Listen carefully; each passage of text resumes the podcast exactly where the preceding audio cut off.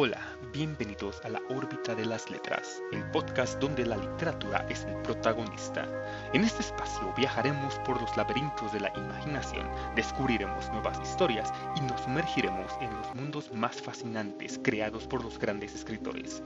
Prepárense para enriquecer su mente y alimentar su alma con las palabras más poderosas de la literatura. Comencemos esta aventura juntos.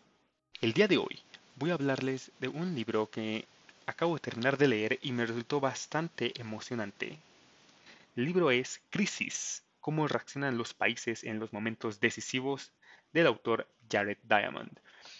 Bueno, primero que nada, ¿quién es Jared Diamond? Bueno, él es un biólogo, fisiólogo y biogeógrafo norteamericano, conocido por sus numerosos trabajos en los campos de la antropología, la biología, la ecología, la lingüística, la genética y la historia. Obtuvo los doctorados de Fisiología en la Universidad de Harvard y de Biofísica en la Universidad de Cambridge. Durante los años de 1962 a 1966 trabajó, en Harvard y en 1966 fue profesor de la Facultad de Medicina de la Universidad de California en Los Ángeles. A los 30 años inició una segunda carrera paralela en el mundo de la ecología y la evolución de las aves de Nueva Guinea, y desde entonces ha realizado numerosos viajes para explorar la zona. Con 50 años empezó una tercera carrera en Historia del Medio Ambiente, que lo llevó a ser profesor de Geografía y Ciencias del Medio Ambiente en la Universidad de California de Los Ángeles, cargo que, mantiene actualmente. Su libro más reconocido es Armas, Gérmenes y Acero, merecedor de un premio Pulitzer en el año de 1998. Y bueno, ¿qué hace a este libro tan emocionante ¿Por qué lo recomiendo? ¿Qué fue lo que más me fascinó de este libro? Bueno, primero que nada, el libro lo publicó la editorial Debate. En inglés salió en el 2018 y en español en el 2019. Eh, el autor, primero, primero que nada, va a explicarnos qué significa una crisis y cuáles son los componentes o cuáles son las partes por las que una persona pasa durante una etapa de crisis. Y después nos va a mostrar el significado de crisis desde una perspectiva china, es decir, desde el idioma chino, donde eh, está conformada esta palabra por dos caracteres que forman la palabra wei yi, que significa que en cada crisis existe una oportunidad.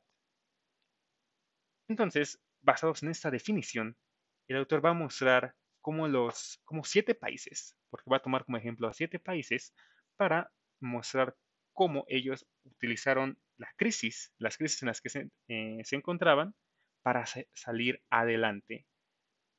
Estos siete países eh, de, los que de los que va a hablar el autor en el libro son Japón, Finlandia, Chile, Indonesia, Alemania, Australia y Estados Unidos. Entonces, e, este libro no solamente eh, nos va a hablar sobre las crisis en, un sentido muy general, sino que se va a enfocar en estudios de caso, por así decirlo, de estos siete países. Y me resulta bastante, bueno, resultó bastante emocionante cuando eh, adquirí el libro porque dije, pues sí, obviamente va a hablar de Estados Unidos. Es algo muy común. Pensé que obviamente iba a hablar de algún país europeo. Quizás pensé por algún momento que hablaría de Canadá y quizás pensé que hablaría de China, que son como los países a los que estamos más acostumbrados cuando pues este, se habla de este tipo de, temas. Pero me sorprendió bastante que tocara a países como Chile, como Indonesia, incluso como Australia y Finlandia. Y entonces esto lo hace más interesante. El autor explica que también quiere hablar de estos países porque en ellos pues vivió por algún tiempo. Entonces como que también siente eh, esa emoción o ese sentimiento por querer hablar de, de, esos países. Y obviamente el autor es este, norteamericano, es decir, estadounidense, y eh, pues obviamente va a hablar de su país. Y bien, después de que el autor explica que es una crisis, y, pone un ejemplo, de hecho, un, ejemplo que se llama eh, el, legado de Coconut Grove, o Grove, eh, que fue un evento que ocurrió en Estados Unidos y que pues provocó una crisis en, ese, en ese estado, en, en ese pueblo, pues vamos a ver qué es lo que ocurre después con las crisis personales y analiza cuáles son los factores que inciden en el desenlace de una crisis personal para después transportarlo a una crisis nacional. Evidentemente, una crisis nacional no es lo mismo que una crisis personal. Las crisis nacionales pues, van a depender de muchos más factores que una crisis personal, además de que una nación está compuesta por muchas personas. Y entonces, ¿cuáles son esos factores que afectan o que provocan una crisis personal? Son 12, 12 puntos. Les voy a eh, enumerar para tenerlos pues, presentes, los cuales son el reconocimiento de encontrarse en una situación de crisis. Creo que es lo más importante, que siempre estemos, pues, eh, que sepamos que va a haber, que estamos en una situación de crisis, si no, pues nunca va a haber esa, eh, nunca podremos avanzar.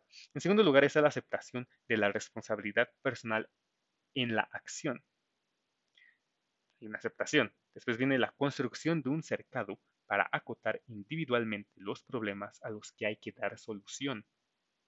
Después, obtención de la necesaria ayuda material y emocional de otros individuos y grupos. En quinto lugar, o en el quinto puesto sigue la adopción de otras personas como modelo de resolución de problemas. 6. Fortaleza del ego. 7. Autoevaluación honesta. 8. Experiencia de las crisis personales anteriores. 9. Paciencia flexibilidad, 11 valores centrales personales y 12 ausencia de constreñimientos personales. ¿Y eso que nos lleva cuando lo traspolamos a, a factores que inciden en el desenlace de crisis nacionales? Vamos a ver cosas similares. Vamos a ver un consenso nacional en que el país se encuentra en una situación de crisis, una aceptación de la responsabilidad nacional, una construcción de un cercado para acotar los problemas nacionales a los que hay que dar solución, obtención de la necesaria ayuda material y económica de otros países, adopción de las experiencias de otros países como modelo de resolución de problemas, identidad nacional, autoevaluación honesta nacional, experiencia histórica de las crisis anteriores, asunción de los fracasos nacionales, flexibilidad nacional en situaciones específicas, valores centrales nacionales y ausencia de constreñimientos geopolíticos. Básicamente vamos a ver algunas pequeñas diferencias porque no es lo mismo una crisis personal que una crisis nacional, pero teniendo esto en cuenta, estos, estos factores, entonces el autor ya se va, ya va directo a explicarnos las crisis nacionales por capítulo dedicado a cada país y empieza a analizar eh, cada uno de esos 12 puntos para cada país. Entonces es bastante interesante porque se le está dando una especie de análisis eh, terapéutico, por así decirlo, a, los países, a cómo entraron a la crisis en la que se encontraban y cómo lograron salir adelante. Eh, el autor me resulta bastante objetivo en su forma de, expresarse. Siento que eh, entiende muy bien el, contexto histórico y, por eso mismo da una mayor visión a, los problemas a los que los países se enfrentaron, cómo se enfrentaron, por qué se enfrentaron de esa forma. Es decir, a veces, por decir un ejemplo, a veces pensamos que la forma de actuar de, un país, una persona, pues, pues está mal, ¿no? Pero a veces nos falta comprender ese contexto que lo rodea para poder entender por qué actuó de tal forma y el autor explica o nos da un buen contexto histórico en cada situación, en cada país, para entender cómo es que llegaron a esa crisis. No solo va de lleno a, explicarnos, ah, sí, eso estuvo, estuvo mal aquí y eso fue lo que hizo y así salió adelante. No, nos explica, nos da una, una, su parte histórica, nos dice qué pasó tal vez décadas antes o cientos de años antes y cómo todo lo que, su parte geográfica, tal vez su parte cultural, su parte política los fue orillando o fueron orillados por países terceros a llegar a la crisis en la que se encontraban, cómo lograron salir de ella. A mí en lo personal me resulta fascinante, bastante enriquecedor eh, esta lectura, ya que nos encontramos actualmente en una situación, pues podemos decir que de crisis, ah, vamos saliendo quizás ya de la, de la pandemia por el COVID, y ahora nos enfrentamos a una crisis financiera. Podemos quizás ahora entender más por qué los países están tomando las medidas que están tomando. Nos ayuda quizás ver el mundo de otra forma.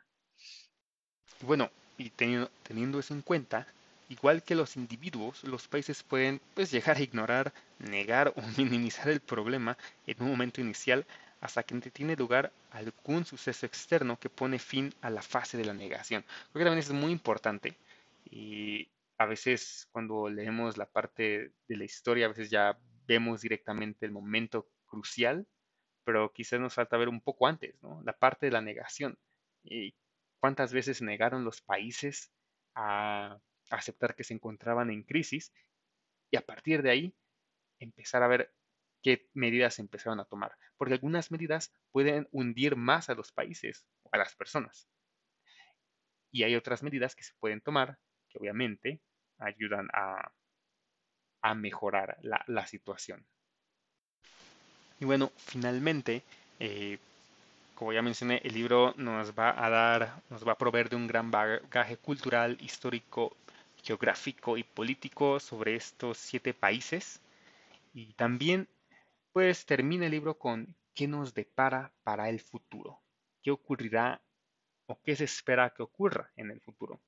Eh, el autor habla de los temas ambiental, medioambientales que ya empiezan a acecharnos, y el cambio climático principalmente. No hablemos de un calentamiento global como tal, sino de un cambio climático. Porque en algunas regiones sí, eh, la temperatura puede aumentar, pero en otras regiones la temperatura puede disminuir drásticamente. Habla también de algunos problemas políticos, hace una pequeña mención a la Guerra Fría, pero no por ello quiere decir que estemos ahora exentos de que pueda haber alguna guerra nuclear. Es decir, pues ya hemos visto cómo se han comportado algunas naciones, eh, cómo han estado luchando, cómo han querido anexionarse otros países o cómo han querido, o en, otras partes, pues insistir y querer instaurar su propio eh, dogma, su propia eh, creencia o su propia forma de ver eh, el mundo. Entonces, habla de, esos, esos dos temas principalmente. También habla sobre los problemas que nos pueden, las posibles crisis de hambruna quizás, o de falta de recursos, porque la población pues sigue creciendo y a pasos agigantados en, el mundo. Entonces, también plantea esa parte filosófica que nos va a dejar pues pensando qué puede ocurrir eh, a futuro. Y no, desde un punto, y no lo veamos desde un punto de vista eh, pesimista, sino, como dicen los chinos, Weiji, sino que veamos que estas posibles crisis que pueden acecharnos, pues también pueden ser oportunidades para crecer. Y con esto, pues me despido de la recomendación del día de hoy, Crisis de Jared Diamond. Bueno, muchas gracias por escucharme y que tengan un buen día, buena tarde o buena noche. Nos vemos en la siguiente recomendación.